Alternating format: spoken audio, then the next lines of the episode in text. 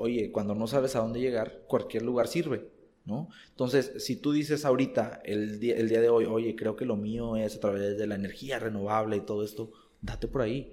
Porque seguramente si ese no es el camino, te va a acercar más a donde deberías de estar. Entonces, tomar esos espacios para aprender son buenísimos. Five, four, three, two, one, zero, ignition, liftoff.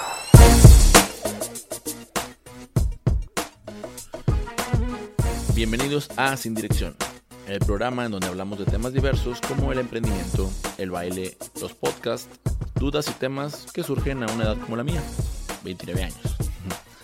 En esta entrevista tuve como invitado a Luciano González. Chano, que es como me pidió que lo llamara, tiene una carrera laboral bastante interesante, pero sobre todo tiene un propósito de vida muy definido. Tan definido que a mí honestamente me sorprendió mucho verlo ya por escrito en su currículum y sobre todo ser muy congruente con él. Por ello le pedí que viniera al programa para pues pudiera irlo explicando y así ir aprendiendo de ello. Chano es una persona que sin duda sabe administrar su tiempo y sabe delegar funciones. Cosas que sin duda probablemente a ti y a mí nos falte un poco. Pero no te preocupes, el primer paso es reconocerlo para posteriormente trabajar en ello. Y sin duda a través del episodio podrás ir escuchando algún par de tips para hacerlo. Después de haber trabajado en empresas como Impact Hub Monterrey, Terra Regia y actualmente en supertasas.com, a la par él decidió crear su propia empresa, Yada Agencia de Capital Humano, una consultoría que brinda asesorías a pymes en el área de recursos humanos. Al final también le pedí que nos platicara un poquito acerca de otra de sus áreas de expertise, que es precisamente el tema de las inversiones, porque él se mueve desde Supertasas. Y bien, no olvides darle seguir en cualquiera de las aplicaciones en la que estés escuchando este podcast. Eh, dejarnos una reseña en Apple Podcast, que eso nos ayuda un montón, no tienes idea, para que más gente nos descubra. Y cualquier cosa que me quieras escribir, por favor, hazlo a través de la cuenta de Instagram, arroba sin dirección.mx. Nos escuchamos el próximo jueves y por favor, eh, a toda la familia sin dirección, manténganse sanos, manténganse en casa para que estos tiempos que estamos viviendo de medio extraños aquí en nuestro país pasen pronto. El día de hoy nos encontramos con Luciano González. Luciano, ¿cómo estás? Chano, por favor, Chano. con toda la confianza. Sí, perfecto, con Chano, qué bueno que ya, es que como tengo unas, tengo unos breves minutos de empezar a platicar contigo, dije, vamos a llamarle por, por su nombre. Pero bueno, Chano, este, contentísimo yo de que estés por aquí en el podcast. Eh, la verdad es que me, me hizo referencia a ti eh, Stephanie, Stephanie Godínez, fue la que me, me recomendó A contigo. todas, ¿no? A todas. la- Este- Nuestra amiga Chuy, por favor, ahí un saludo si lo está escuchando. Me gustaría que platicaras un poquito de aquella primera experiencia. Te, te decía que yo, yo escuché eh, el episodio o, o tu podcast también, eh, es de Godínez, y a donde platicabas tu primera experiencia laboral, ¿no? Pero a mí me, me, me hizo, se me hizo padre, se me hizo chida, y aparte la, la contaste chido, entonces me gustaría que si la pudieras compa- compartir aquí en, en mi podcast. Ay, pásame los pañuelos, primero que nada. No, eh, esta experiencia la tuve alrededor de los 15, 16 años. Ok. Eh, va por ahí. Era una mueblería que estaba en un lugar en Plaza Cumbres. Yo soy de aquellos rumbos. Ok. Una mueblería con la que tú no tienes relación, ¿no? O sea, no es como No, que- no, no, para nada, no, no. O sea, no fue de, ay, oye, el papá de un amigo, Ya. nada. ¿no? Eh, ah, y hasta eso dije, bueno, quiero empezar a trabajar por la influencia que también veía en algunos amigos míos que decían, oye, pues ya se están ganando eh, el pan en ese sentido, pues yo también quiero hacerlo, ¿no? Adicionalmente, pues estaba, estaba estudiando. O sea, tú- las amistades cercanas a ti eh, estaban ya algunos de ellos laborando. Exactamente. Entonces fue como una peer pressure muy, muy interesante, muy padre. Ok. Bueno, digo, ¿sabes qué? Voy por Plaza Cumbres, veo y digo, se solicitan vendedores. Dije, ah, con, sin experiencia requerida. Y dije, ah, pues de aquí soy, ¿no? Ajá. Algo que me, me dejó muy marcado fue como el proceso en donde entro. Llego con el de la tienda, me dice, ¿sabes qué? Eh, ¿Tienes papelería? Le dije, ¿sabes qué? No la traigo. Igual ya le empecé a platicar un poquito de mí, de qué, qué hacía, qué estudiaba. Pues en ese rato era en preparatoria, ¿no? Sí, claro. Más o menos. Y pues bueno, ¿qué sabes hacer? Pues nada. Sí. Dijo, no, bueno, te ayudamos. Y empezamos de vendedor al día siguiente. Estaba muy interesante los horarios, porque imagínate que tenía clases de 9 a 2 de la tarde. Ajá. Salía, llegaba a comer en una hora y me iba a trabajar a la sucursal de las 3 y media más o menos, de las 3, 3 y media a las 9 de la noche, ¿no? O sea- y luego llegabas de hacer la tarea y todo esto. Estaba, pesado. muy pesado, pero era muy divertido. O sea, ahí estuve más o menos unos tres meses. Y ahorita diré por qué. No fue algo de gusto, realmente creo que me puede haber quedado mucho más tiempo. Ok. Empiezo en mi labor de venta, imagínate que llega la gente a la sucursal, una pareja recién casada y te dice, ¿qué cama nos recomiendas o qué mueble nos recomiendas? Y tú, que, "Güey, puta, no, no sé ni qué estoy haciendo aquí, ¿no? Una individual la que tengo ya. Y Sí, una litera sí, es la sí. que, tengo- la que tengo No, mira, esta para las dos, sí, sí, sí, no importa. Eh, pero fue algo muy padre, ¿no? Y me empezaban a mandar también a, a volantear. De hecho, hay una escena que personalmente se me quedó muy grabada, que es cuando me era pleno buen fin, Ok. eh, un fin, una semana antes, Ok. y me dijeron, ¿sabes qué? Ve a volantear al, al estacionamiento. Eh, él estaba lloviendo, estaba reciando. Entonces me dijeron, no, pues ahí está el impermeable, no, póntelo.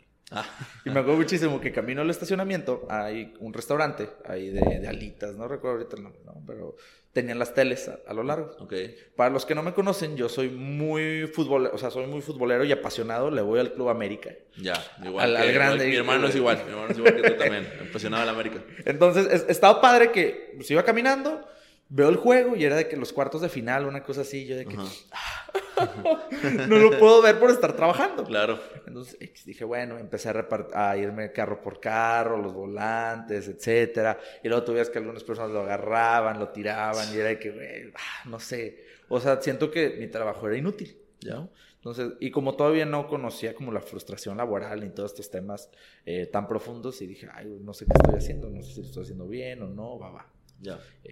Termino de hacer los volantes, regreso a la tienda y veo que llega una otra, otra persona con uno de los volantes que habíamos puesto en el carro. Ya tú ya en la tienda. Ajá, yo ya en la tienda ya me había regresado, ¿no? Ya en Todo la América. mojado, ya en la. América. Mojado, el América había quedado eliminado, güey, Era como las ocho y media de la noche, muy cansado. Sí. Eh, y veo que la persona termina comprando uno de los muebles y todo muy padre, ¿no? La persona lo vendió, pero llegó con el, con el flyer. Ya. O sea, esa fue la, como la sensación de, ah, o sea, Ah. tuvo un significado lo que dice, ¿no? Exactamente, ¿no? Lo, lo- lo que hago tiene un fin, tiene un propósito. Me gustó y me desarrolló muchas habilidades de venta, ¿no? Yo era una persona muy... No, no, extrover- no introvertida, pero tampoco era la persona mucho más de te vengo a sacar plática de la nada, ¿no? Claro. Pero eso me hizo desarrollar ciertos skills, especialmente para hablar con la gente, para comunicarme. Supe- por primera vez supe lo que era tener un jefe y todo ese show. Ya. Eh, estuve con ellos un, buen, un, un tiempo, me Ujú. terminó retirando por temas eh, de los que no, no, no me gustaría expandirlo. Ok. Simplemente fue un tema de, güey, a ver, me están haciendo sentir incómodos los comportamientos que tienes conmigo, ¿no? Ah, ok. That's it. Y fue muy padre la experiencia, fue un aprendizaje bastante enriquecedor y creo que de ahí fue formando el caminito, ¿no?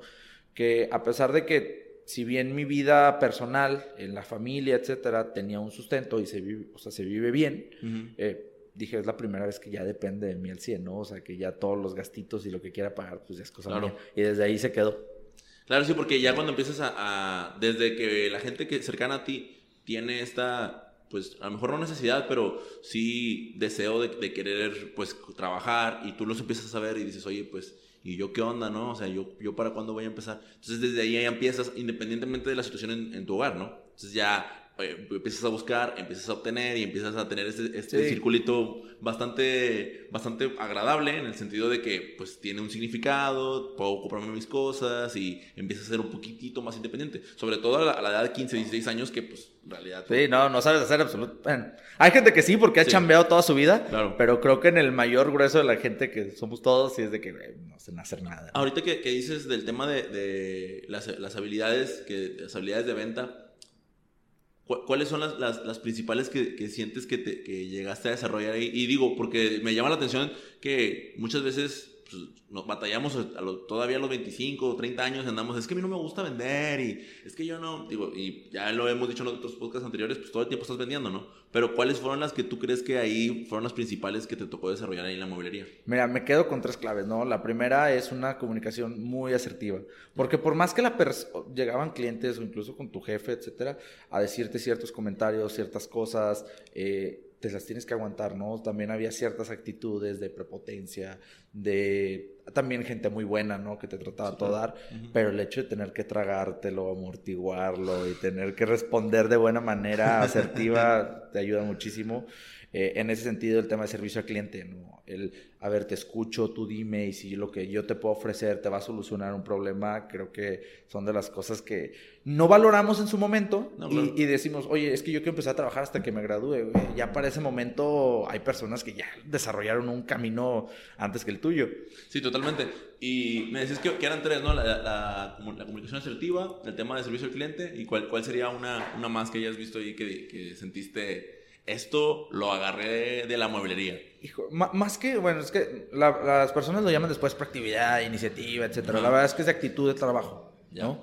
Eh, la actitud del trabajo es siempre estar dispuesto, estar disponible, el dar ese 100, ¿no? En, en- en el momento en el que estás trabajando y no dejarlo a la deriva, Claro. ¿no? O sea, porque sí pasaba y me acuerdo tenía una compañera que, ay, bueno, ahí se arreglan con el corte, va, ya me voy, ya son las nueve, ¿no? Mm, sí, Y sí, es, claro. Bueno, vamos a solucionarlo, vamos a encontrarlo y creo que ese es- esa, especialmente esta última, es un plus en la vida laboral de las personas, ¿no? El hecho de tener esa actitud, de apoyar, de generar dentro de tu trabajo, es, marca una diferencia entre la gente muy buena y la gente extraordinaria, ¿no? Al momento de trabajar. Sí, porque eh, después tomas estas, todas, todas estas experiencias, las tomas y dices, nada, es que no estuvo chido cuando ella se fue y nos dejó ahí solos. Y luego cuando te toca estar a ti, dices tú, ah, ya entiendo por qué, pues que juega el América, ¿no? Ya entiendo por qué se iba, ya me tengo que ir. Y, Claro. oh, y luego empiezas, pones pausa y dices, a ver, no, ella lo hizo y la verdad no está padre, no sé, mejor me quedo, ¿no? Entonces Sí. empiezas a tratar de evitar repetir esas actitudes que cuando tú estabas en la posición de empleado, ¿no? O, o trabajando para, de colaborador, pues no te gustaron, ¿no? ¿No? Y, y, y lo valoras ya después más grande, que dices, oye, este tipo de situaciones, este tipo de comentarios son los que hay que cuidar, esto sí se dice, esto no se dice, y marca una pauta y un liderazgo que después vas desarrollando, ¿no? Creo que para tener un buen liderazgo, estas son las bases de lo que se, de lo que se debería tener, ¿no? El liderazgo de servicio le llaman. Liderazgo de servicio. Ok, ahorita platicamos un poquito más de, de eso que también me, me llama mucho la atención. Ahora, esto que acabas de, de- de platicar, ¿crees que haya tenido que ver directamente con lo que tú posteriormente decidiste estudiar? ¿O lo que te decidiste dedicar? Ay, fíjate que, ay, ¿cómo, cómo lo planteo? Creo que sí no. Ok, ¿No? a ver. Para esto me voy a ir dos, tres pasos atrás. Ajá. Toda la vida, mi papá es doctor. Ok. ¿no? Entonces, toda la vida me dijeron, tú vas a ser doctor, ¿no? Tú vas a seguir Típico. el mismo camino. Es el mismo camino, es, mira, vas a hacer esto, va, va, y no, mi hijo, el futuro doctor, va, va, está bien. Pero algo que influyó mucho es que tenía un tío que él, dentro de su empresa y todo lo que hacía, dije, ay, está súper padre todo lo que hace, etcétera, a pesar de que era un tema industrial, a mí personalmente no me encanta el área industrial Ok. o sea, de plantas, pues, ¿no? Sí, para, sí. Para, para ejercer. Eh, me gustó mucho más ese rol, ¿no? De mover, de, de la gente, de cómo lo mueves, de cómo lo impactas, cualquier movimiento que hagas tiene un impacto en el número, etc. Y cuando voy a decidir la carrera, yo estudié la carrera de licenciado en Creación y Desarrollo de Empresas en el TEC. Hubo un parteaguas, ¿no? Hubo un parteaguas en donde digo, a ver, ya necesito sentarme serio. Mi papá fue la primera persona que me dijo, el tema de medicina, no te vayas por ahí. Ok. O sea, después de, después de haberte estado como todo el tiempo, pues, de alguna Sí. manera, de manera indirecta presionándote a que fueras y luego de repente te dijo no. Exacto, y ti- tiene, tiene una razón, ¿no? Él me llevaba libros, me llevaba cosas para leer, para ver, etcétera, y nunca, nunca terminé de leerlos, nunca me terminó de encantar. Ah, ya. ¿no? Eh, en cambio... se dio cuenta. Exactamente. Y cuando empezaba a ver el tema de negocios, etcétera, de hecho llevaba una materia en prepa que se llamaba Empresa y Gestión. Ajá. Me ayudó muchísimo como a ver todos los, todo el panorama, ¿no? De lo que es el aspecto empresarial, etcétera. Y dije, oye, ¿sabes qué? Esto me late. Y me acuerdo que cuando nos hicieron un examen de orientación vocacional, decía, no, pues ingeniero en no sé qué fregados, porque también el tema matemático, si no era la persona más experta, de perdido me iba bien, ¿no? ok. pero no lo disfrutaba, ¿no? Yo era un people person. Y el, y el hecho de tener trabajos como esto, en donde me estaba involucrando mucho con la gente, me ayudó a definir que esto era lo que quería, ¿no? Y termino encaminándome por el área de emprendimiento, por así decirlo, porque también quería crear mi propio negocio, ¿no? Veía la posibilidad de, oye, quiero crearlo, no sé en qué, pero quiero tener el control de mis tiempos, quiero hacer estas actividades, quiero que dependa de mí. Yo soy muy indisciplinado en muchos sentidos. Y, Ok. a todos mis jefes, les, a, a todos mis jefes, jefas que he tenido a lo largo del tiempo, creo que les ha tocado ese sentido a veces desobedecer. Y es por, es mi naturaleza, ¿no? En, en todo el sentido, creo que a veces hay que romper un poco las reglas. Obviamente, de acuerdo a un marco, o sea, no es lo mismo un desvío de un presupuesto a que digas, oye, definitivamente creo que lo podemos hacer de otra manera. Claro. Entonces- Sí, y, y me- me hace mucho ruido ahorita que, porque una de las principales características que me llamó la atención contigo fue que el tema del emprendimiento, o sea, lo vienes manejando desde, desde la hora de estudiarlo, ¿no? O sea, muchas veces nos metemos al tema del emprendimiento y no lo conocemos, no sabemos qué es, no sabemos qué es un negocio, etc- etcétera, ¿no? Mil cosas. Entonces, cuando tú me dices, quiero, o sea, yo quería hacer una empresa, pero no sabía de qué, o sea, ¿de, de dónde crees que surge esta, como esta idea de, de, de creación, esta necesidad de, ay, quiero hacer algo que sea mío, o sea, ¿de, de dónde crees que venga? Viene de un. Más allá de la parte académica, que sí Ajá. te influye, por ejemplo, cuando yo decido la carrera, digo, bueno, hay un tronco común, que son prácticamente para todas las áreas de negocio. Ya Sí. sé que quiero negocio, pero Ajá. esta es la que más me gustó. Y en una introspección personal te das cuenta que, oye, eh, para verdaderamente creer, o sea, los ejemplos que tú ves o las personas que tú admiras, comúnmente no eran esos godines, ¿no? Eso- esas personas que eran directores, gerentes, etcétera, ¿no? Sino eran las personas que crearon un negocio de cero, que tuvieron una visión de las cosas y las llevaron a cabo. Entonces, yo siempre admiré a ese tipo de personas. Dije, yo quiero ser de ese perfil, ¿no? Yo quiero llegar a ser como esas personas que están creando un impacto, porque más allá de crear un negocio, están cambiando el mundo, están cambiando la sociedad en la que vivimos, ¿no? El es lo que decimos, ¿no? Romper un poco las reglas en ese sentido. Y me sentí identificado. Dije, lo que yo haga debe tener un impacto como tal, ¿no? Y eh, malamente, creo que hay pocas personas que toman la, la orientación profesional eh, y deciden a base de dedazos y no a ver qué sale. Eh, si me preguntas, yo pensaba hacer una, eh, una AC, una OC, etcétera, para ayudar a la gente. Porque sabía que quería ayudar a la gente. Es parte, o sea, creo que cuando me decían, oye, ¿cuál es tu propósito de vida? Ah, pues es que quiero ayudar a la gente, sí, pero ¿cómo? No lo tenía claro. Sí, sabía, sabía que quería crear algo y sabía que quería ayudar a la gente. Que muchas veces te dicen, ah, ¿quieres ayudar a la gente? Ah, pues doctor, doctor, Claro, doctor ayudas. claro. Sí, pero o sea, no precisamente de, de esa forma, ¿no? O sea, ya conforme pasa los- el tiempo, te vas dando cuenta que hay muchísimas más maneras que, que solamente el hecho de ser doctor para poder ayudar a, a otras personas, ¿no? Sí, y creo que ahí en el modelo educativo que tenemos actualmente no nos ayuda para eso. Claro. O sea, nos encerramos a... Es más, te, te la pongo así, creo que a nuestros amigos, a nuestros escuchas les pasará, oye, ¿tú qué haces, no? Ah, pues es que soy contador, soy arquitecto, soy doctor, ta, ta. Pero ya las nuevas carreras es, oye, ¿tú qué eres? Ay, güey, pues soy ingeniero biotecnólogo de no sé qué. Y dices que, ay, güey, ¿cómo se los explico? ¿No? Creo que también la, la tendencia de las nuevas carreras se van moviendo y es romper un paradigma, ¿no? De las nuevas carreras que existen, probar, intentar y ver qué es lo, qué es lo más adecuado para ti. Sí, y, y que vaya conforme a lo que tú, a, a eso que dentro de ti al final de cuentas te mueve, ¿no? Ahora, de, pues en, en tu, en tu carrera profesional o en, en el camino que has, que has ido, ahorita llegamos hasta, hasta donde quiero, quiero llevarte en la conversación, eh, has estado siempre en relación con personas, ¿no? Desde la mesa directiva de la escuela y que este, moviéndome con, eh, por aquí, moviendo por allá, pero siempre esa, esa búsqueda de estar en contacto con la gente, ¿no? Sí. Ahora, e- eso mismo, cuando ya llegas a, a Impact Hub Monterrey, que Ajá. es que, digo, obviamente me estoy saltando algunos, algunos pasos de ahí de lo, que, de lo que has hecho, pero a mí me llama mucho la atención lo que, lo que hace Impact Hub y cómo, pues no digo que sin querer, ¿verdad?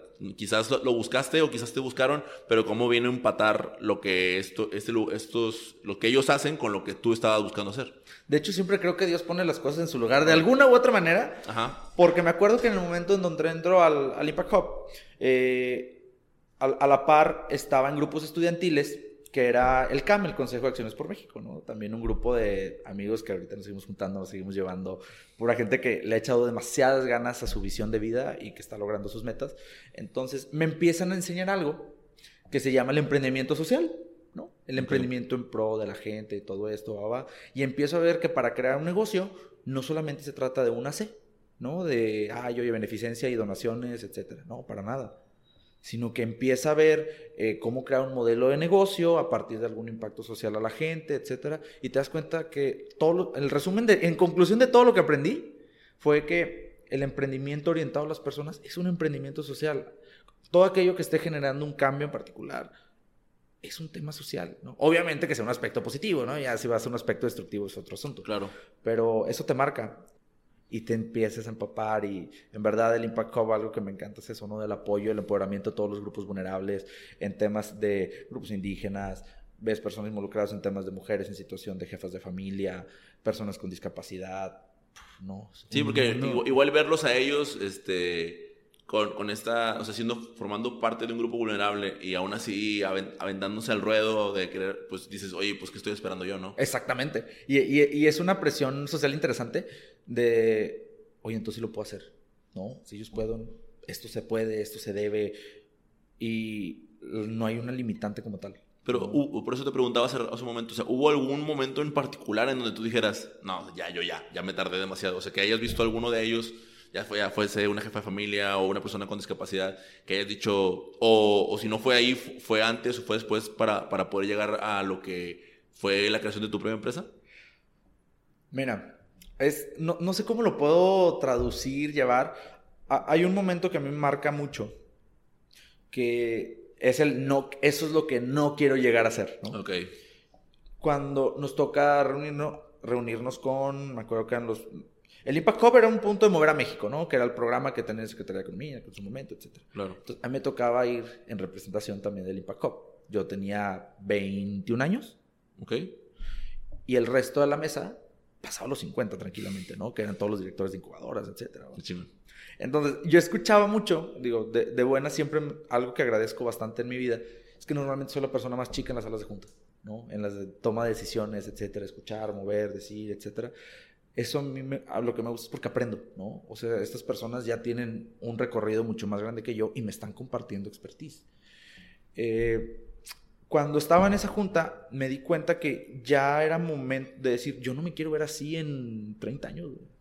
¿no? Yo quiero llegar a los 50 y no verme en esa necesidad de, este, de estar, no, no sé cómo decirlo, no, no es políticamente correcto, sino tan rígido, ¿no? Tan ciertas posturas, con falta a veces de, de innovar, de crear.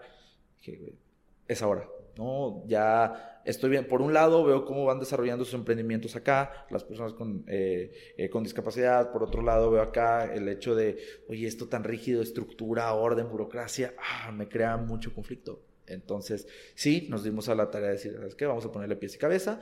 Al mismo tiempo, la carrera me obligaba a salir con un proyecto. Y de hecho, iniciamos con. Mi, mi primer proyecto fue algo que se llama Gol 4. ¿Qué era? ¿Eso qué era? Eh, eran esas academias de fútbol para Ok. niños en una situación de riesgo. O en, Ah, en- qué chido. en- estuvimos por ahí en el Topo Chico. Padrísimo, ¿no? Compartimos bastantes experiencias, estuvo bastante divertido. Y ahí come- cometí mi primer fuck up, ¿no?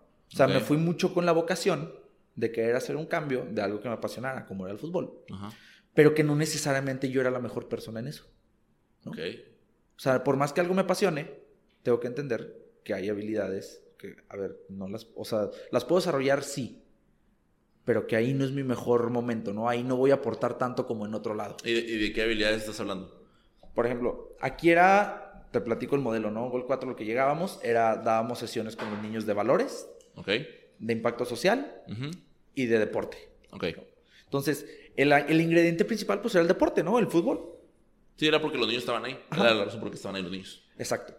Y en la parte de formación y todo esto, pues sí, ¿no? Nos, nos iba bastante bien, pero en la parte de deporte, güey, éramos un desmadre, ¿no? A veces los niños los traemos haciendo este, ejercicios mucho más avanzados y sí, ¿no? Y era un conocimiento técnico que uno no tenía, que seguramente lo pudo haber complementado, pero no, no lo, no sentía que estaba haciendo un verdadero cambio en ese momento. Ok, Eh, pero al final de todos estos talleres, cursos, me acuerdo mucho que nos tocó un chico, ocho años, eh, la zona del, Topo Chico, para todos los que no conocen la parte de Monterrey, pues es una zona de mucho riesgo, ¿no? Sí. Conflicto, etcétera. Y dije, el, el- el niño decía al inicio, no, pues es que yo quiero ser pandillero, güey. No, yo quiero ser un sicario, yo quiero ser narco. Y al acabar todo esto y que te digan, oye, me gustó lo que dijeron, quiero ser contador, está bien divertido, bla, bla, bla", y es de que... Esos Cool. pequeños granos dicen, ok, definitivamente el tema está en la gente, pero este modelo de negocio o la manera en la cual lo estábamos llevando no era la- la correc- lo correcto en ese ok, sentido. ya. Ya, ya, ya, ya, te, ya te comprendí. O sea, es, es- fue un...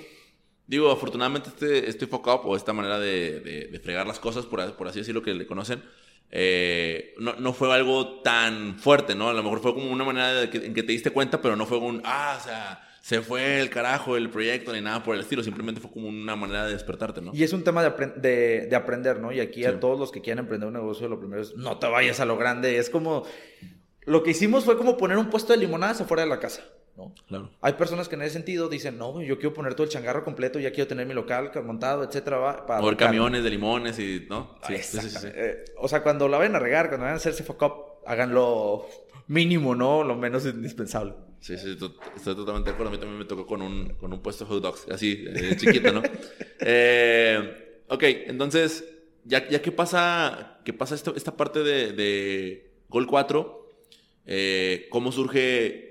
¿Cómo surge 13? O, o, no, no quisiera todavía la historia porque sé que va combinado con, con parte de, de- de- tu trabajo también formal, antes de que, de que 13 se, vol- se volviera formal.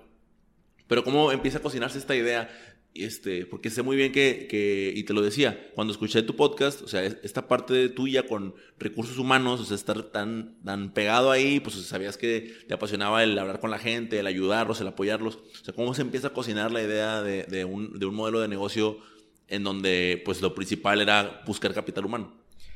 Hijo, ah, voy a llorar. No, eh, está muy padre. Eh, me graduó. Ok. ¿no? Eh, dejo el Impact Hub. Me uno a, a una empresa inmobiliaria constructora en ese momento. Muy padre. La verdad es que la experiencia fue gran aprendizaje. Muy buena gente con la que se rodea. ¿Llegaste como, como parte de recursos humanos a esta empresa? No, no, no. ¿No? Yo, yo llego para una posición. Se llamaba proyectos directivos. Ok. ¿no? Nosotros generamos de proyectos mejora interna para la empresa. Ok. ¿No? El proceso duró dos semanas, dos semanas y media. Me dijeron, ok, va, llegas. Y desde el. Tú llegas a las oficinas, o las oficinas que estaban anteriormente, y eran como mucho más rígido, ¿no? Ten- tenía una manera mucho más burocrática, estructural, muy bonitas Claro. todo eso, sí. Y los compañeros inigualables, ¿no? Algo súper, súper fregón. Lo que me platicaron es que cuando yo empiezo a trabajar estos primeros tres meses, yo sentí que no tenía una guía, ¿no? O sea, tenía un jefe, tenía todo, pero la verdad es que el ritmo de crecimiento era aceleradísimo y pues no había como esa palmadita en el momento, ¿no? Sí, claro. Entonces, eh, y me involucraban a proyectos que personalmente no me, no me apasionaban, ¿no? No se me daba, no me gustaba. Eh, oye, necesitábamos hacer un análisis de rentabilidad de esto. Oye, necesitábamos calcular, ta, ta, ta, ta, ¿no? Y está padre, ¿no? Pero cuando ya eso se vuelve tu 100% del tiempo a una people person, lo terminas chocando. Sí, porque, Eh, porque empezaste a tener con esto, o sea, números y números y estadísticas y, y, y dónde está el, el, el uno a uno, el, o si ni siquiera a veces, ni siquiera la, la parte de mi líder, hay una, bien, buen trabajo, ahora vamos a hacer esto otro, Ajá. si no había nada de eso, ni una guía, pues empezó, supongo que eso te empezó a, a desesperar. Sí, y en, esos, y en esos momentos yo no sabía que era RH. Yo no había encontrado esas tendencias, yo no había encontrado que era un capital humano. Yo no sabía nada de eso. O sea, yo sabía de ciertos proyectos acá de, de mejora, etcétera. Y me acuerdo mucho que uno de los proyectos que me, se me asignan y con el cual tenía que jugarme el contrato, porque pues estás tres meses a prueba en ese sentido, fuera a generar un tablero de indicadores de toda la empresa, Ok. obteniendo la información de toda la empresa, que para colmo cuando tenías la información era, ay, güey, pues esto sí está, esto no está, entonces cómo lo hago bonar y, ah, no, fue un, fue un show, pero me ayudó mucho que estuve rodeado de muy buenas personas, me apoyaron a hacer todos esos proyectos y funcionó, ¿no? O sea, Sí, porque luego a lo mejor te, te topas, no se me ocurre que no te, lo, no te quieran dar la información, porque si te la dan, pues va a quedar al descubierto que esto y esto otro, ¿no? Ajá, Pero afortunadamente no fue no, así. en este caso, la verdad es que la empresa siempre ha sido súper clara, súper transparente, es una Ya. chulada. Y me dijeron, bueno, lo vas a presentar al director, solo, ustedes dos. Y yo, ay, güey, pues está, está sabroso, ¿no? Ajá, claro. Le- me acuerdo que le gusta o no le gusta, no recuerdo bien la reacción, pero al final fue un muy buen trabajo, ¿no? Bien. Salvo la chamba, como quien dice. Y en ese momento, eh, una compañera que estaba dentro de la misma área, solo que ella, pues había jerarquía, ¿no? Digo, ellos eran como, yo era como el analista, ellos eran como los gerentes, directores, lo que quieras. Eh, me dice, empiezo a ver eh, que lo, o sea, lo tuyo es de, de personas y me empiezo a involucrar a proyectos de reestructurar todo el área de recursos humanos. ¿no? Y ellos ya tenían un proyecto avanzado, etcétera. Justamente en ese momento se dan la salida de dos personas de esa área. Entonces se empieza de cero el área de recursos humanos. Y me dice, oye, te quiero involucrar. ¿Cómo ves? ¿Te late o no te late? Ah, sí. Empezamos a trabajarlo, ¿no? Empezamos a trabajarlo. Eh, me ayudó muchísimo. También la persona, ahorita es amiga, o sea, nos llevamos bastante bien. eh, y me ayudó y me guió en ese momento, ¿no? Me involucró y vimos que el área de recursos humanos era lo, o sea, era como en lo que yo podía apoyar, en lo que podía, en lo que, no que sabía, pero sí que tenía las habilidades para hacerlo bien, Ya. ¿no? Sí, porque por lo, lo que acabábamos de decir, ¿no? Eres una persona con características de tratar con personas. Entonces, Ajá. obviamente ahí era, pues, eras como pez en el agua, ¿no? Sí, ¿no? Y te- mientras más te metías, veías que era más complejo. Porque normalmente tú vas a las empresas y le dices, oye, ¿qué hace el DRH? No, pues el DRH nada más recluta, hace las fiestas y los despidos y las nóminas. Y los cumpleaños. Y los cumpleaños, sí, o sea, y a veces ni eso, o sea, porque si hay empresas para todo. Pero fu- fue donde empecé a descubrir, oye, pues no solamente RH es esto, ¿no? Oye, está un tema de desarrollo, está un tema de evaluación, está un tema de crecimiento. Fue algo padrísimo, ¿no? Encontré como la joyita y de ahí empiezo ya después la maestría, de hecho, en psicología laboral y organizacional, ¿no? La enfoco en ese sentido, pero esa experiencia me dejó marcado. ¿Qué pasa? Prácticamente dos meses después, digo, dos años después, eh, me termino desvinculando a la organización. Se sale, todo muy bien, etcétera, tan amigos como siempre. Y fue un mes, fueron tres semanas más o menos, en los que pues empiezas la búsqueda, ¿no? De, oye, me cambio, pues a dónde me cambio, Eh, me voy por temas de RH, ya estaba convencido que sí era la ruta que quería, la, que quería tener. Y en ese inter, cuando yo me, me desvinculo, viene una persona, un compañero amigo eh, de otra empresa, me dice, oye, eh, tú que le sabes a tema de RH, ¿crees que nos puedas ayudar a conseguir una persona de esto, dos personas de esto, etcétera? Dije, ah, pues sí, ¿no? Perfecto, no, lo hago. Eh, entonces los empecé a apoyar en ese lado. Y al mismo tiempo, eh, me acuerdo muchísimo, hay una escena que se me quedó bien marcada, que llego a comer a mi casa y nos toca una persona, literalmente el timbre, era eh, una persona que dijo, ¿sabes qué? Oye, vengo, no vengo a pedirte dinero, déjame lavar tu carro y...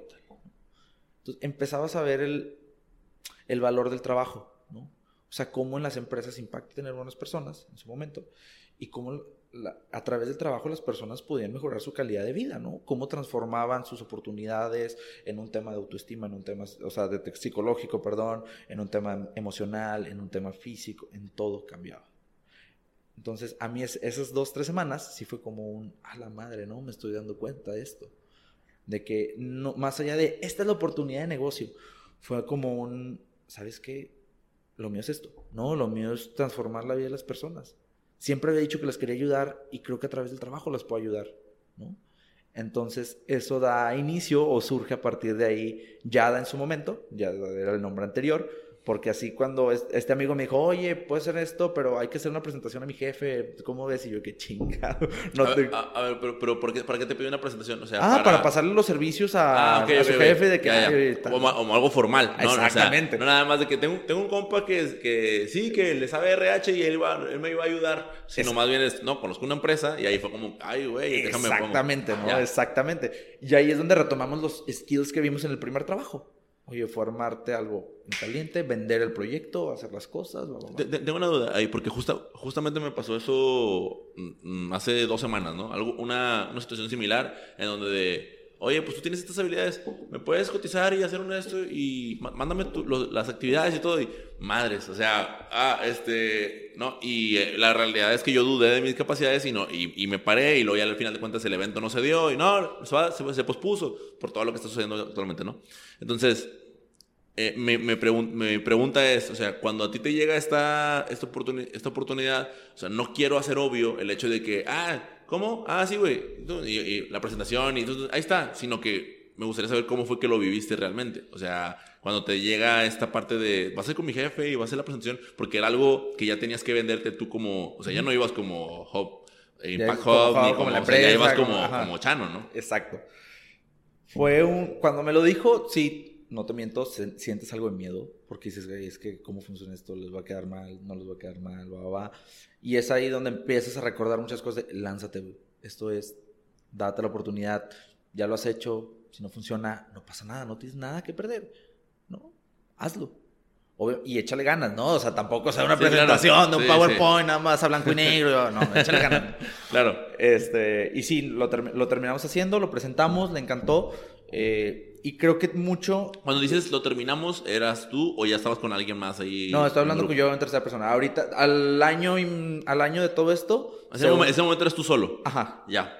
Ya. Este, al año se suma una, eh, mi socia, Alejandra, una chulada de persona en ese sentido, le platicamos el proyecto, nos unimos, trabajamos y ahorita pues prácticamente ya era la operación completa. De todo ¿Y, lo que y- se- y por qué la...? Ah, bueno, acabas de decir una palabra, operación. O sea, te iba a preguntar, ¿por, por, qué, la, por qué la invitaste a ser socia?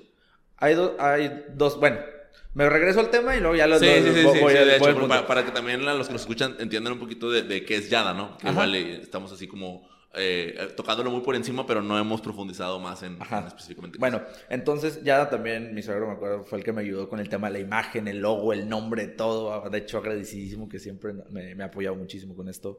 Eh, pues lo trabajamos, lo presentamos, pum, ¿no? Empieza, empieza ya y empieza a correr, ¿no? Y empieza el proyecto, todo súper padre. eh, también fuck-ups en el camino, como todo, pero cool. Y al mismo tiempo es cuando me buscan de la empresa en donde estoy actualmente, Ujú. en la parte de supertazas, que yo la neta les tengo un cariño durísimo, ¿no? A esto. Eh, me habla Juan, que en ese rato es Juan Francisco Fernández, el presidente de, de la empresa de supertazas, Play Club, etcétera, y me dice, oye, te invito al proyecto, ¿cómo ves? Va, va. Y e- estuvo muy raro porque si bien yo decía, bueno, lo que saque de este negocito, que me acabo de hacer de esas dos posiciones, pues está bien para el rato, ¿no? Pero todavía creo que necesito aprender de, de negocio. De hecho, estaba en un proceso eh, en otra empresa. Está bien curioso cómo llego. Eh, me, me llaman para hacer la firma de propuesta formal Ujú. y me dice la RH, justamente.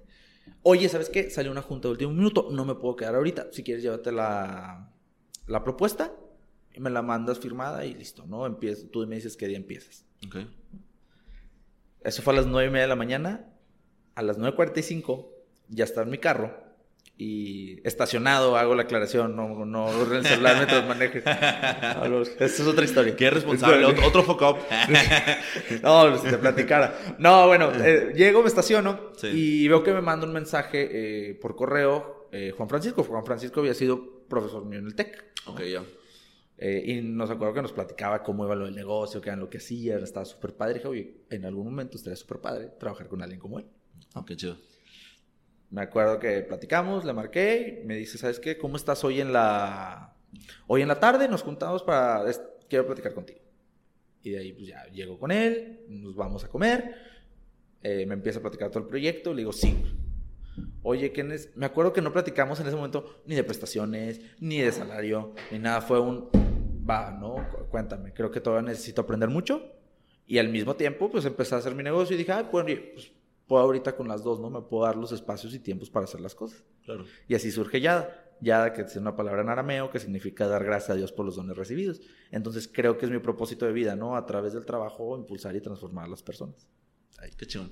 Eso, eso está muy chido, o sea, porque te lo decía eh, al principio de la entrevista, que, bueno, antes de iniciarla, lo, lo importante el hecho de que es el tenerlo claro, o sea, el tener, o sea, que para empezar no es sencillo y que se requiere incluso un ejercicio de introspección. Ahí como que medio sabemos eh, para qué somos buenos y luego de repente nos autoengañamos y decimos, no, no es, pero el, el momento en el que ya lo, lo podemos definir y plasmar y ponerlo por escrito incluso y, y, y no olvidar que pues todo lo que estamos haciendo es en, en fin de ese propósito, pues, está está súper fregón. Hay, ¿no? hay una frase, de hecho, para ahí, este es un tip, se, se los dejamos, de Facundo Cabral, que te dice, oye, cuando no sabes a dónde llegar, cualquier lugar sirve, ¿no? Entonces, si tú dices ahorita, el día, el día de hoy, oye, creo que lo mío es a través de la energía renovable y todo esto, date por ahí, porque seguramente si ese no es el camino, te va a acercar más a donde deberías de estar. Entonces, tomar esos espacios para aprender son buenísimos. Sea, Está, está chingón. Está chingón para, la- para todos los que de repente se sienten sin dirección.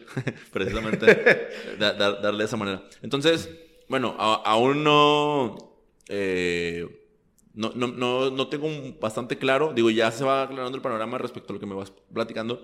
Pero no tengo bastante claro cómo es que eh, la transformación que empiezas a tener Yada, ¿no? Porque ahorita nos fuimos a Supertazas y, y, todo lo que sucedía, que también me interesa, porque me, interesa platicar de eso, por el tema de, de- de invertir, ¿no? En episodios anteriores hemos, ya hablamos de finanzas personales, pero cuando tocamos el tema de la inversión, no profundizamos y, y quisiera que ahorita habláramos un poquito más de eso. Sale. Pero antes de llegar ahí, eh, o sea, Yada, o sea, recursos humanos, una empresa de recursos humanos, es- no sé si es eso mismo de Headhunters y eso, o... Me, me choca el, me choca el término. De hecho, Ajá. cuando nos dicen de que, güey, ustedes son headhunters. A ver, Soy una consultoría y tengo el servicio de reclutamiento. Ok.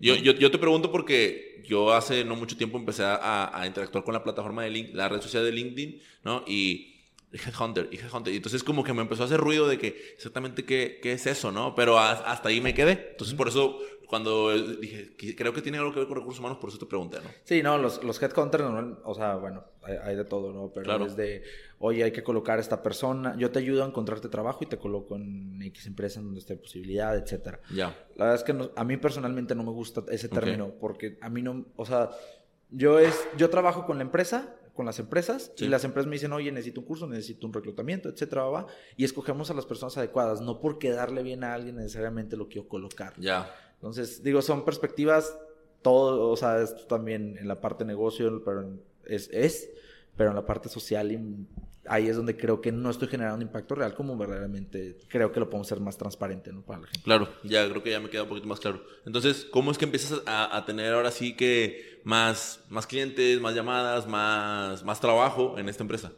Esto, esto, estuvo bastante interesante. Hay personas que dentro de la vida son luces, ¿no? Para ti. Y empezamos con amigos cercanos, eh, a partir de amigos cercanos nos fueron recomendando. Te puedo decir que prácticamente el 90% de nuestros clientes son recomendaciones. Porque les gustó mucho la manera de orar. Me acuerdo que hubo un momento en donde una empresa nos empezó a decir, ¿sabes qué? Oye, te voy a soltar cinco o seis posiciones de esto y necesito que me hagas un cursito de este tema. ¿Cómo ves? Y así empezó a crecer la operación. De la nada, pues nos fueron recomendando mucho más. Eh, siempre tratando de ser súper transparentes y claros con las empresas de, a ver, mi proceso funciona de esta manera eh, quieres que funcione de otra, y empezó a crecer, a crecer, a crecer. De la nada ya no solamente trabajamos con gente aquí a nivel Nuevo León, por así decirlo, sino que nos fueron haciendo solicitudes de, pues, oye, Ciudad de México, oye, contrátame gente para una sucursal que tenga un determinado punto. Entonces fue un, fue un crecimiento orgánico a base de mucho esfuerzo, porque a veces era, oye, pues algo de la oficina y de por sí mi trabajo en sí es pesado y todavía darle otras 3, 4 horas de filtros currículums. Luego, para programar las entrevistas, era a las 8 de la mañana, a las 7 de la noche, que eran horarios que también las personas se les facilitaba, o a veces no comía, o mi hora de comida es estar haciendo entrevistas, era un show, ¿no? De buenas también con la tecnología y las nuevas plataformas, Zoom, Google Hangouts y todo te ayuda. Pero en su momento sí fue un sufrir durísimo los fines de semana y creo que desde entonces me quedó trabajo, trabajo, por así decirlo, porque la verdad para mí también es un hobby, de 9 a 2 de la tarde. Y más para darle proyección de qué necesitamos hacer, qué apretamos, qué posiciones había que cubrir, habría que desarrollar algún curso.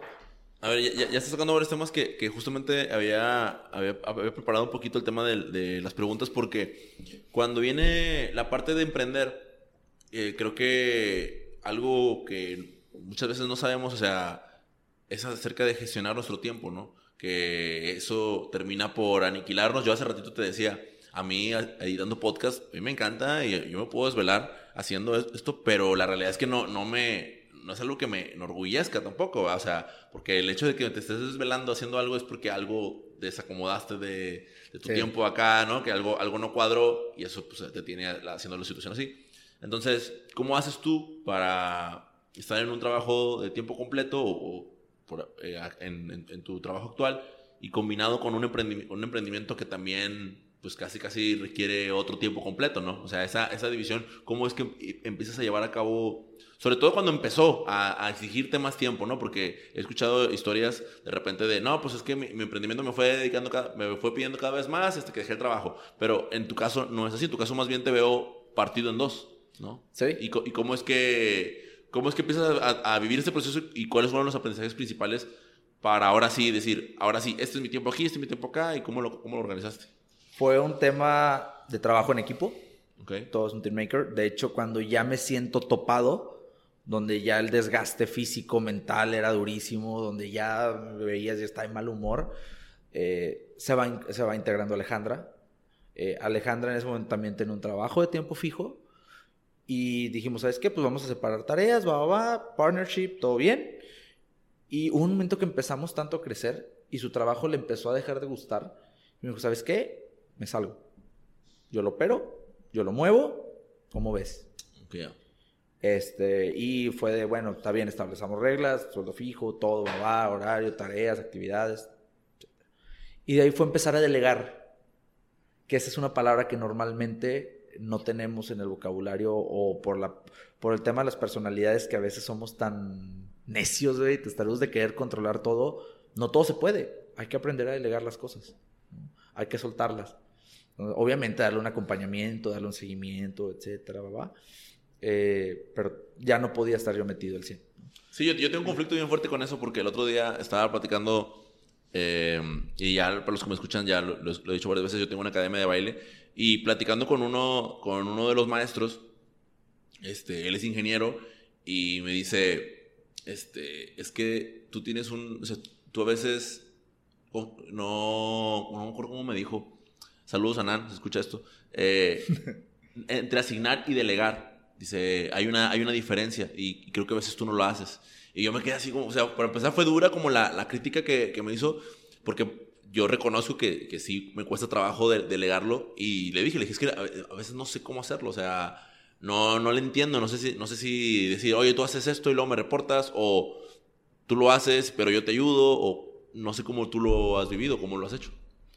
Todo eso va a ser prueba y error, ¿no? O sea, ha habido cosas que no funcionan, hay cosas que sí. Yo, de hecho, por ejemplo, cuando empezamos a trabajar de esta manera de delegar, los primeros meses sí nos tocaba chocar mucho, ¿no? De cómo vemos las cosas, etcétera. Ya después fue encontrar el modo en el cual podíamos trabajar mejor y listo, ¿no? A objetivos, tiempos, etcétera, te ayuda muchísimo. Pero tienes que aprender a confiar. Para delegar, tiene que haber confianza, ¿no? En la persona. Y que la otra persona entienda y tenga el sentido de responsabilidad de lo que se le está confiando. Ya. Entonces creo que en ese sentido, por eso te digo, todo está en el equipo con el que trabajas. ¿no? También el equipo donde nos toca trabajar en la parte de Supertaz es algo muy padre. Es lo que agradezco y creo que es la razón por la que estoy tan enamorado también del trabajo. Porque es un, oye, esto lo puedo delegar, esto sí, esto no. Entonces te vuelves como un organizador de todo un poco. Empiezas a poner tus cuadritos de tiempo, etcétera. Porque pues también ahorita eh, te- me caso este año, entonces también la planeación de la boda y date los tiempos, etcétera. Aprende, mi agenda ahorita es mejor amigo. La verdad es que sí me gustaría ya en un momento soltarme un poquito en los tiempos, ¿no? Tener un poco más de espacio para uno. Pero ahorita es el esfuerzo o el espacio que le quiero poner, ¿no? Para que las cosas salgan bien. Sí, fíjate, eso puede ser otro tema para otro episodio, cómo gestionar el tiempo con la, con la pareja, porque... No, no, y más porque a ella le toca, a Mariana me encanta que siempre me apoyó. O sea, cuando también estaba estudiando la maestría, era, oye, pues aparte está la maestría, güey, ¿qué pedo? ¿Cómo le haces, güey? La maestría, el trabajo, el otro, güey. Ah. Vivía, vive revolucionado al 100, pero aprendes mucho de todo y creo que eso es lo que te ayuda, ¿no? El estar aprendiendo de cosas nuevas. Por ejemplo, cosas que aprendo en Supertazas las implemento por acá. Oye, esto sí funciona, esto no funciona, va, va, va. Todo ayuda. Ya, qué, qué- qué chingón. Pues, pues qué padre, creo que, creo que ya me quedo un poquito más con, con la parte de, de- Me queda más claro lo que hace 13, ¿no? Eh, por ayer estuve viendo ahí por el blog, o sea, los tienen, tienen también... Dije, bueno, aquí hay una infraestructura donde creo que son más de dos personas, ¿no? Creo que hay, este... eh, porque creo que deben tener hasta copywriter y está haciendo alguien que, que escribe los artículos. No sé, ¿verdad? Me da esa impresión. Que la verdad está, está, está, está muy, muy fregona Luego les comparto el secreto también. Tenemos, es lo que te digo, todo está en el equipo, ¿no? Claro. Por ejemplo, eh, la persona con la que nos trabajamos toda esta parte de marketing, etcétera, nos conocimos justamente en las oficinas. Ok. ¿no? Cuando la oficina de Supertada estaba al lado de la oficina del trabajo de él. Empezamos a platicar, va, va, va, y es de confianza, ¿no? Te da, te da la sensación y conoces a las personas y dices, en esta persona puedo confiar. A mí algo que me pasa mucho con, con, con él, que se llama Miguel, es un, oye, güey, tengo ganas de hacer esto, esto, esto, esto. Ah, mira, lo podemos aterrizar así, así, así.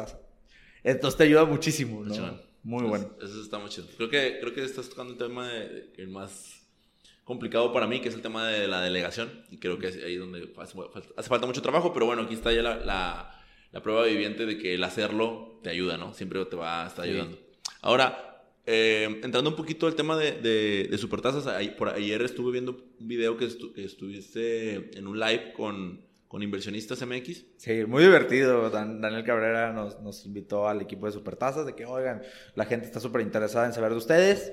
¿Quiénes son? ¿Qué onda, no? Entonces, Sí, y, y yo me acabo de recién integrar a ese grupo hace unos cinco días porque igual, o sea, mi novia, que también se llama Mariana, eh, anda en el tema de lo del trader y yo en, en ese esca- el escalafón de finanzas personales ya estoy llegando medio que el tema de las inversiones para ver cómo funciona y ya vi como que estaba ese rollo y me metí, ¿no? Y luego ya vi que había gente preguntando y yo hace mucho que abrí la cuenta en, en, en Supertazas, en, en ese momento por, por Stephanie, y dije, bueno, o sea, medio que me quedó claro, pero aún así, dice, yo lo descubrí a los 28 años, o sea, el tema de, de poder invertir y que, que un rendimiento y que era. Entonces, sí dije, pues voy a aprovechar ahora que esté platicando con Chano para que me platique un poquito desde su perspectiva, o sea, obviamente, pues vas a, vas a hablar y puedes hacerlo como empresa, pero o sea, el tema de, la inversión, los mexicanos invirtiendo, o sea, ¿cuál es tu...? Porque ya hablamos de, de, tu propósito y el tema del trabajo, ¿no? Pero el tema del económico, o sea, ¿cómo, cómo lo ves tú? O sea, ¿cómo se ha ido relacionando con, con tu... Pues con tu propósito y, y cómo es que, crees que ayudas a las personas desde esa posición. De hecho, creo que no está muy alejado. Creo que eh, el tema del trabajo es la base, pero después, ok, ya trabajé, ya tengo ese sustento. ¿Ahora qué? ¿No? Entonces creo que súper tarde esa continuación a través del ahorro y la inversión. Eh, si esto te lo pudiera resumir en una manera de clases, creo que, bueno, me, me voy primero a datos, ¿no? Que es lo más importante. 45 millones de personas no ahorran. De los adultos que hay en México. 31 lo hacen abajo del colchón y solamente 25 tienen una cuenta de ahorro, débito y el 1%, de las el 1 de las personas invierte. O sea, es nulo lo que hay en, en tema de cultura financiera en México. O sea, está, está bastante mal.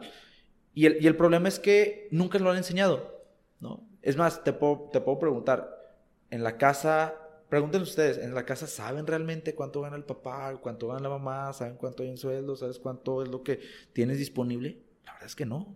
Raramente lo ves. Yo hace rato lo decía. Te- mi papá tiene prácticamente cin- 60, 61 años y sigo sin saberlo, ¿no? Sí, porque se- se- nos criamos en una Ajá. cultura en donde es malo hablar de dinero, ¿no? Exacto. No, porque es grosero, porque es... ¿no? Y digo, obviamente no vas a llegar a una reunión y decirle a este güey, oye, ¿cuánto ganas, no? Claro, claro. Pero... Sí, es sentido común, ¿no? Pero, pero sí se entiende, se me refiero, o sea, pues estás en casa, estás en confianza, estás en, en la hora de comida y luego si lo- la avientas, digo que, papá, ¿cuánto ganas? Sí, se le claro. va, ¿no? No, se, se- se le va la carne, ¿no? A mí me gustaría que el tema de finanzas personales lo dividiéramos en cuatro partes. O digamos que son cuatro niveles para decir, bueno, la persona ya está mucho más consciente. Para llegar a ser de ese 1%, los pasos son muy sencillos. Primero es todo el tema del gasto. Sí. Identificar en qué gasto, cómo lo gasto, hormigas, FOMO, pagos fijos, la casa, etcétera. va. Y eso que tengo identificado, presupuestarlo. No está mal que veamos de vez en cuando. Es como cuando estás a dieta, ¿no? Cuando estás a dieta y no lo estás midiendo, chinga, pues, ah, es que me siento bien. No, pues sí, güey, pero pues, oye, está- igual está subiendo grasa, etcétera, va. Siempre hay que tener un número, un control. Entonces, creo que por ahí podemos empezar, ¿no? Como el control de gastos como la materia número Claro. uno. Claro. La materia número dos es el ahorro. Y el ahorro lo llamamos a, no, o sea, cuando yo dejo o destino un porcentaje de mi sueldo, de mis ingresos, y lo dejo ahí para el futuro, ¿no? Sin que me esté generando nada, solamente está estacionado, parado, etc. Hay personas que así se sienten más a gusto. Y también creo que ha influido que hay malos productos financieros Ok. que te pican los ojos, que te dicen que te van a dar eh, una inversión de determinada manera y realmente lees las letras chiquitas y terminas perdiendo, ¿no? Terminas pagando comisiones, terminas pagando mil cosas. Sí, te- te- la- ya estamos, estamos escamados, ¿no? Igual, igual, digo, para los que nos están escuchando, lo- los que quieran escuchar con, con más completo el tema de, de de finanzas personales, eh, regresense al episodio de Cintia Rodríguez y ahí van a, van a escucharlo más, más completito porque ahorita vamos medio rápido para llegar al tema de la inversión, que es... Que Eh, eh, es el sabroso. El sabroso, digo, y el que tú también traes mucho, mucho que aportar, ¿no? No, y ya está el tema de inversiones uno e inversiones dos, ¿no? Ok. Creo que eh, las inversiones para todos aquellos que no están involucrados es, oye, tengo un peso, lo quiero, quiero que me genere un rendimiento, que me genere 10 centavos, lo tengo que dejar en determinado lugar, a un determinado plazo y pum, ¿no? Tengo mi ganancia. Básicamente eso. Muchas veces se había creído que la única manera de invertir eran bienes raíces y que necesitabas la gran cantidad de dinero de, oye, necesitas 100 mil pesos, 200 mil pesos, un millón de pesos, 5 millones. La verdad es que no. Hoy en día, con el tema de la apertura tecnológica, ya es mucho más sencillo tener buenas inversiones a buenos, este, con buenos rendimientos y de una manera menos riesgosa, ¿no? Como todo, hay riesgo, obviamente entre mayor sea el- la inversión, eh, mayor es- digo, perdón, mayor sea el rendimiento, mayor es el grado de inversión, de riesgo que hay. ¿Sí lo oye bien? Sí, sí, sí. No sé. Sí. Sí. Entonces, ahí, eh, ¿cómo es que entra o cómo es que funciona en, donde, en, lo, en lo que tú manejas o en donde tú estás? Sí, Eh, les platico ahorita mi posición actual. Es, pues, el- yo soy el gerente del producto de inversión supertasas.com, ¿no? Entonces, todo lo que tenga que ver con ese producto, bienvenidos. De hecho, ahí si les quieren compartir este mi correo para alguna duda puntual, Sí, con todo al, el gusto. al final los ponemos. Eh, ¿Cómo funciona Supertasas? A ver, yo creo una cuenta que para esto puede- o sea, se abre con la IFE y una cuenta destino del banco, que es donde se depositan los recursos que se te van a estar generando como rendimiento. Y realizas la apertura de tu firma, ¿no? A través, digo, Credit Club es la matriz de todo esto. Para los que no saben cómo funciona, imagínense Credit Club y tiene un producto que se llama supertasas.com, que es mucho más tecnológico, ¿no? Nosotros Ok. en la parte de innovación. Entonces, las personas llegan, dicen, quiero abrir mi cuenta en Supertasas y obtengo rendimientos por los plazos en donde lo tenga, ¿no? Pueden ser a la vista, que es, que es un periodo, el, el tema a la vista es, oye, tengo mi dinero disponible 24/7, ¿no? ¿No? Al final del mes me generan, me dan los rendimientos, pero me van generando día con día, etcétera, ¿no? Entonces es algo bastante padre para personas que, que tienen la liquidez, o sea, que dicen, oye, ¿sabes qué? Quiero tener mi dinero parado. Hay gente que agarra la nómina y dice, oye, redirijo mi, mi sueldo, etcétera, me quedo con lo que voy a gastar y lo otro lo invierto en supertasas y lo dejo ahí. Me va a generar un rendimiento. La tasa ahorita está en el 7%, ¿no? Que es este, superior a lo que hay en CETES directo, por ejemplo. Luego están eh, los plazos de tres meses, están los plazos de seis meses y un año, ¿no? Actualmente la tasa del, al año es del 10%. Entonces, considerando el nivel de riesgo, porque realmente nosotros es de muy bajo riesgo, ¿por qué? Porque estamos regulados eh, por la Comisión Nacional Bancaria y Valores, supervisados por la Conducef, nos, nos califican las internacionales, ¿no? Standard Poor's, Fitch Rating, y nos dicen, oye, pues básicamente estos güeyes lo hacen bien, tienen que mejorar, pero con madre, ¿no? Y los, la parte numérica nuestra capitalización, estados financieros y todo eso, los pueden acceder y están en números bastante positivos. Ok. Bueno, entonces llegan las personas, definen el plazo y ya ellos ven cuánto invierten. ¿no? Algo que nosotros hacemos es que lo abrimos desde un peso. ¿no? Desde uno hasta cinco millones de pesos las personas pueden ahorrar con nosotros. Invertir es la palabra. Bueno, ahorrar depende de cómo lo usen, si lo Sí, utilizan pues, la vista. Hay, hay- unos Ajá. que dicen, oye, pues que el ahorro y la inversión pues van en el mismo carril, ¿no? Pero pues en este caso estamos hablando de un, de un dinero que inviertes por el hecho de que no está en tu cuenta de débito, sino está en otra cuenta en donde se- la intención es que se esté moviendo para que en lugar de que a la vuelta de año, la, en, en lugar de que, ¿cómo se dice? El- la inflación haga que ese dinero valga Baje. menos, pues este, este se, por mínimo se mantenga, ¿no? Y, y- y si no, pues ya de ahí para arriba. Y la parte padre es que tú le puedes ir aportando como tú quieras. O sea, digo, más para nosotros que ya el tema de una pensión a futuro definitivamente no la vamos a tener. Eh, el hecho de tener estos instrumentos te ayuda, ¿no? A ir generando ese ahorro, ese cachito para el futuro.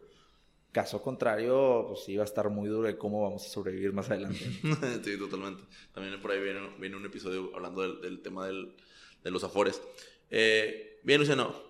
Ahora, Chano, perdón. Ahora sí que ya para ir cerrando la, la entrevista, hay unas, unas cuantas preguntas que, que me gustaría que, con las cuales cerrar. Eh, entre ellas, eh, la primera sería, hablando de, de mentores, eh, muchas veces cuando yo yo pregunto a, a los entrevistados, oye, ¿quiénes son tus mentores? Casi siempre pues nos, nos remontamos a, a- al tema de nuestra infancia, vemos a nuestros padres y, y evidentemente, ¿no? Es, eso yo también así lo vivo, pero fuera, fuera del lado de ver a tus padres, ¿tienes algu- algunos mentores a- eh, al día de hoy o años pasados que tú hayas sentido que, que te hayan formado a ser quien eres y por qué?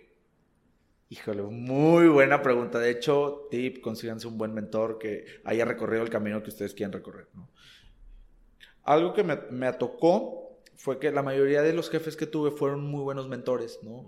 Te iban llevando, te iban guiando, eh, te iban encaminando.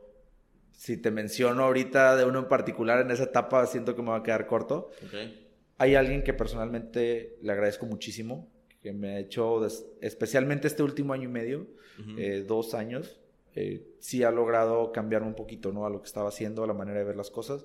Eh, es Álvaro, Álvaro fue nuestro director en su momento de Supertazas, él se desvincula, se va, pero mantenemos la relación bastante cercana, ¿no? Empezaba a platicar, nos juntábamos una vez al mes, ver qué podemos hacer, oye, tengo esta situación, cómo lo manejo, eh, oye, también tengo esto con 13, oye, en mi aspecto personal tengo esto, y algo que admirábamos mucho, más allá de su carrera profesional, que era bastante buena, la verdad es que eh, exitoso en ese sentido, el tema del equilibrio personal era clave, ¿no? Ok. Porque no era una persona solamente enfocada a un tema profesional, sino también veía esa parte personal. Ah, qué. Entonces, encontrar una persona que te pueda apoyar y guiar en ese sentido con los dos es padrísimo. Si nos estás escuchando, Alvarito, siempre. Qué chingón, porque, porque muchas veces, digo, yo dentro de- de- del proceso de mentoría, sí he visto a las personas que, que son, o sea, que yo digo, ay, güey, o sea, quiero ser como ellos, pero luego los veo en el aspecto social, ¿no? Y en el aspecto familiar, y digo, pues es que sí quisiera ser como ellos en el aspecto laboral, pero no en todo, porque, o sea, trabaja un chingo, o sea, trabaja, no sé, desde la- de, de las 9 hasta las 9, y, y ahí como que hay un desbalance, y ahorita lo, lo que acabas de mencionar es es primordial, ¿no? O sea, cuando tú empiezas a ver ese balance, dices, pues yo también lo quiero, ¿no? Exactamente. Y, y de hecho, cuando deja, él estaba en la dirección de Uber a nivel de operaciones, por eso me queda muchísimo. Que él se cambia por eso, por los tiempos, porque él quiere estar más con mi familia, eran tiempos de que se le acumulaban muchas cosas y si él puede tomar ese tipo de decisiones, son de las cosas que quiero imitar, ¿no? Y la verdad es que siempre me ha ayudado muchísimo como que en ese toma de decisiones e incluso me fue el que me indujo al gusto del Bacardí. A mí no me gustaba el Bacardí, ese pedo, pero ya ahorita uno se volvió fan gracias a eso. También, también es buena influencia, entonces. Sí, claro. Bien, eh, la, siguiente, la siguiente pregunta es, ¿qué libros de... del- no sé si, si, eres, si fues- fuiste lector de a lo mejor de cuando eras niño, este, y si no, ¿qué, qué libros volverías a leer? Uf, bastantes, la neta. Hay uno que me ayudó bastante en un momento como más criticón, como en esa parte donde dices ahora o nunca, Ajá. que fue el de... Tuve una materia de liderazgo en, en el TEC y me pusieron el de los siete hábitos de eh, este gente Kobe, ¿no? Ajá. Cuando lo empiezas, entre- ese, ese libro lo he leído fácil unas 10, 20 veces, o sea, porque cada vez que lo vuelves a leer tiene ese, ¿cómo se tiene ese componente que aprendes algo diferente. Es un tema muy mucho introspección, ¿no? Esto te ayuda a introspeccionar mucho lo que estás viviendo, de lo que estás pasando.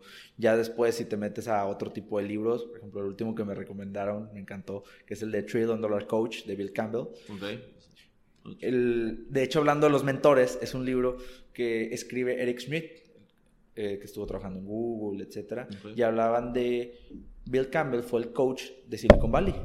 Ok. Muchos de los negocios, Google, Facebook, etcétera, va, coachaban, por ejemplo, Steve, o sea, por ejemplo, Steve Jobs, Mark Zuckerberg, todos los coachaba Bill Campbell, ¿no? Y era una persona que pues, era un entrenador de americano, se graduó de negocios, etcétera, y se lo llevaron por sus habilidades de coacheo, literalmente. Wow. Eh, les ayudó muchísimo a crecer y el tema es que anteponía primero las personas, ¿no? Y creo que Kobe, tanto Bill Campbell coinciden en ese punto. Las personas van primero y si tú las o sea, tú haces que, o sea, genuinamente quiere que las personas se desarrollen, el resto de las cosas caen, ¿no? Por su propio peso y los resultados se van dando. Y creo que a lo que me ha tocado ver en estos dos años, tres años, pasa, ¿no? Es un hecho que es la fórmula, desde mi punto de vista, adecuada, ¿no? Los gurús de negocios pueden tener otra opinión, personalmente creo que es la mejor. Bueno, el, el- el enfocarse en las personas, ¿no? El desarrollo de las personas eso va a traer los resultados, o sea, que Totalmente. al final de cuentas vas buscando, ¿no? Exacto. Muy bien, y ya para finalizar sería, ¿cuáles son los dos valores más importantes para ti de, que deben de tener tus compañeros de equipo? Uno, la actitud al trabajo.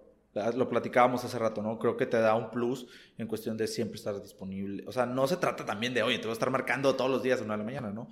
Pero oye, hay momentos donde hay que dar el full, hay momentos donde hay que entender cómo vamos a solucionar las cosas, salirnos un poco de nuestra área, porque luego hay personas que te dicen, no, es que mi descripción de puesto no dice esto, güey. A ver, Ya. olvídate ahorita de la descripción de puesto, no lo importante es eso, sino tener esa siempre actitud de trabajo y la segunda el agradecimiento, ¿no? siempre ser agradecido con todas las personas con las que se trabaja, eh, mal o bien, si no coincides con una persona en su punto de vista personal, etcétera, de ciertos puntos, siempre agradecelo, ¿no? Porque definitivamente eso te ayuda a crecer eh, de manera personal y se ve reflejado en un ambiente de trabajo mucho más próspero.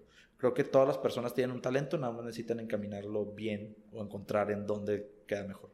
Qué chingón, Chano. Pues, pues te agradezco mucho. Este, me gusta siempre que al final los, las personas que, mis invitados pongan, dejen sus datos de contacto para, para cualquier duda, cualquier información que quieran continuar. Y pues me gustaría que lo pudieras compartir, por favor. Claro, miren, si van a querer eh, dudas o preguntas acerca de, eh, oye, tengo mi currículum, me la mano, pásamelo y dame tu feedback, o ay, yo no sé encontrar trabajo, o sabes qué, quiero, ¿cómo se llama? Quiero platicar contigo, necesito un consejo, va, va, va. luciano.gonzález arroba 13talento.com. Si quieres hablar de inversiones, finanzas personales, de cómo le hacemos, oye, quiero abrir una cuenta, tengo dudas, luciano.gonzález arroba supertasas.com. Eh, todos son los mismos, sí, los pongo igual para no perderme.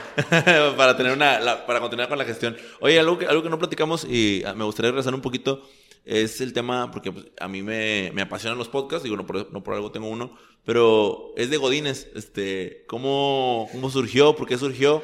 Ah, es- esa plática es muy chistosa. Es de Godines, es un podcast que tenemos para compartir valor, ¿no? Para generar valor a través del trabajo. Compartir tips, recomendaciones, cómo sobrevivir a muchas cosas que a veces dices, oye, sufro este- de esta situación mi trabajo, ¿qué hago, no? Pasamos ahí una tercera parte del día y si no lo, o sea, si no lo lleves, lo vives de buena manera, muy difícilmente vas a ser feliz en ese sentido, ¿no? Eh, lo empezamos con Regina Castañón, que es mi co-host en todo esto, y María Hernández, que aparte de ser mi futura esposa, pues ella es la que lleva toda la imagen de lo que hacemos. ¿no? Ah, o sea, es, es- es un trabajo colaborativo y surgió hace unos, ¿qué será? Octubre, voy para atrás, como por septiembre, octubre, Regina y yo platicábamos muchísimo de situaciones de trabajo. De que, ay, oye, esto estaría padre que me, me siento como en podcast. Y dijimos, sí, vamos a hacerlo. Ah. Y después le fuimos dando toda una estructura de orden, de oye, cómo hablamos, qué temas vamos a manejar. No pudiste evitar que entrara el tema de gestión otra vez. Sí, ¿no? O sea, no, no, no, es, es- muy, muy... O sea, le empieza a poner pies y cabeza, ¿no? Porque también Claro. para todos los amigos, especialmente que van a emprender, es, oye, si lo vas a hacer, excelente, padrísimo que tengas toda la iniciativa, pero ponle pies y cabeza, tiempos a todo, ¿no? Entonces, el 27 de enero empezamos con el podcast, ya estamos como en el capítulo 10 y pues hemos tratado de todo, ¿no? Primero hablando un poco de la primera experiencia laboral, los mitos y realidades de los godines, currículum, manejos de entrevista, eh, no te metas con la nómina, que es eso de tener relaciones ahí sentimentales en el trabajo, ¿no? Entonces, to- todo esto está hecho con ese fin, ¿no? Y, y es traducirte de una manera, o sea, tan- conceptos tan a veces técnicos o tan específicos a algo súper relajado que nosotros, digo, nosotros lo vivimos, ¿no? Nosotros también somos godines, te entendemos. Sí, yo, yo ayer me aventé dos, dos episodios, te digo, y la verdad me, me, me gustaron. O sea, yo te conocí no tanto por el podcast, sino ya cuando nos conocimos fue como que, ah, también tenemos un podcast, ah, qué chingón. Entonces fue, dije, no, pues es- no, no quiero que evite la, la oportunidad de, de recomendar más podcasts y sobre todo que agreguen valor, porque también eh, gran parte de, la, de nuestra audiencia Y- pues y- está como Odines también. Creo que se necesita, por ejemplo, el de Sin Dirección, es de Godines, seguramente muchos otros, que te dejen un mensaje positivo, ¿no? Porque estamos llenos ahorita de un sinfín de ruido, de temas muy superfluos. Creo que de, repente hacen falta aspectos serios, ¿no? Para introspeccionar, ¿no? Lo que, lo que son los libros, los podcasts, etcétera, es para que eso lo rellevemos a nuestra vida diaria y ver qué sí nos sirve, qué no nos sirve y cómo lo, nos puede ser útil, ¿no? Totalmente, Chano. Bueno, pues nuevamente te agradezco mucho que hayas estado aquí en el podcast. No, a ti, Mike, que estamos platicando. Saludos a todos. Gracias por escuchar hasta acá el episodio. Eh, solamente me quiero, antes de despedirme, quiero informarte que estoy por lanzar el newsletter. Eh, ¿Qué es un newsletter? Pues es esto, esta lista de correos en donde te envío información que a mí me parece relevante. Te la envío una vez al mes, va a ser todos los días 7 de cada mes, entonces voy a arrancar este próximo 7 de abril para poder recibirlo. Voy a tratar de colocar un enlace en la página o bien me lo puedes pedir directamente en la página web que es sindirección.mx o bien puedes este, escribirme a través de, de la cuenta de Instagram que es arroba sindirección.mx en realidad pongo varios métodos para poder tener comunicación. Si el correo electrónico no es lo tuyo, escríbeme por Instagram. Si no es el Instagram, pues escríbeme por correo. Si no es por ninguno de los dos, pues ahí está la página de Facebook. Y si no, pues eh, próximamente va a estar a- también a través de la plataforma de Podcast Generation. Entonces, no hay excusa. Cuando digo eh, que te puedes poner en contacto conmigo, puede ser para lo que sea. Si escuchas al final cada uno de mis episodios o alguno de esos episodios, créeme que yo quiero escucharte. Entonces, si es una queja, si es un comentario, si es una sugerencia, lo que quieras, si es un desahogo por estos días de encierro, lo que tú quieras. Créeme que para mí tu tiempo vale mucho y si me escribes te voy a responder porque pues estuviste aquí todo el episodio, ¿no? Eh, quiero agradecer una vez más a Chano por haber estado, por haber aceptado la, entrevista, por haber pues un tipo tan buena onda. Eh, pues la, mayoría de mis invitados ustedes han notado que lo son. y son una raza que, honestamente nos, regala su tiempo y nos permite aprender mucho eh, de, acerca de ellos y de lo que hacen. No me despido, mm, nos vamos a escuchar la siguiente semana, estamos manteniendo este, este ritmo de lanzamiento y gracias, gracias, gracias, gracias. Nos vemos, chao, chao.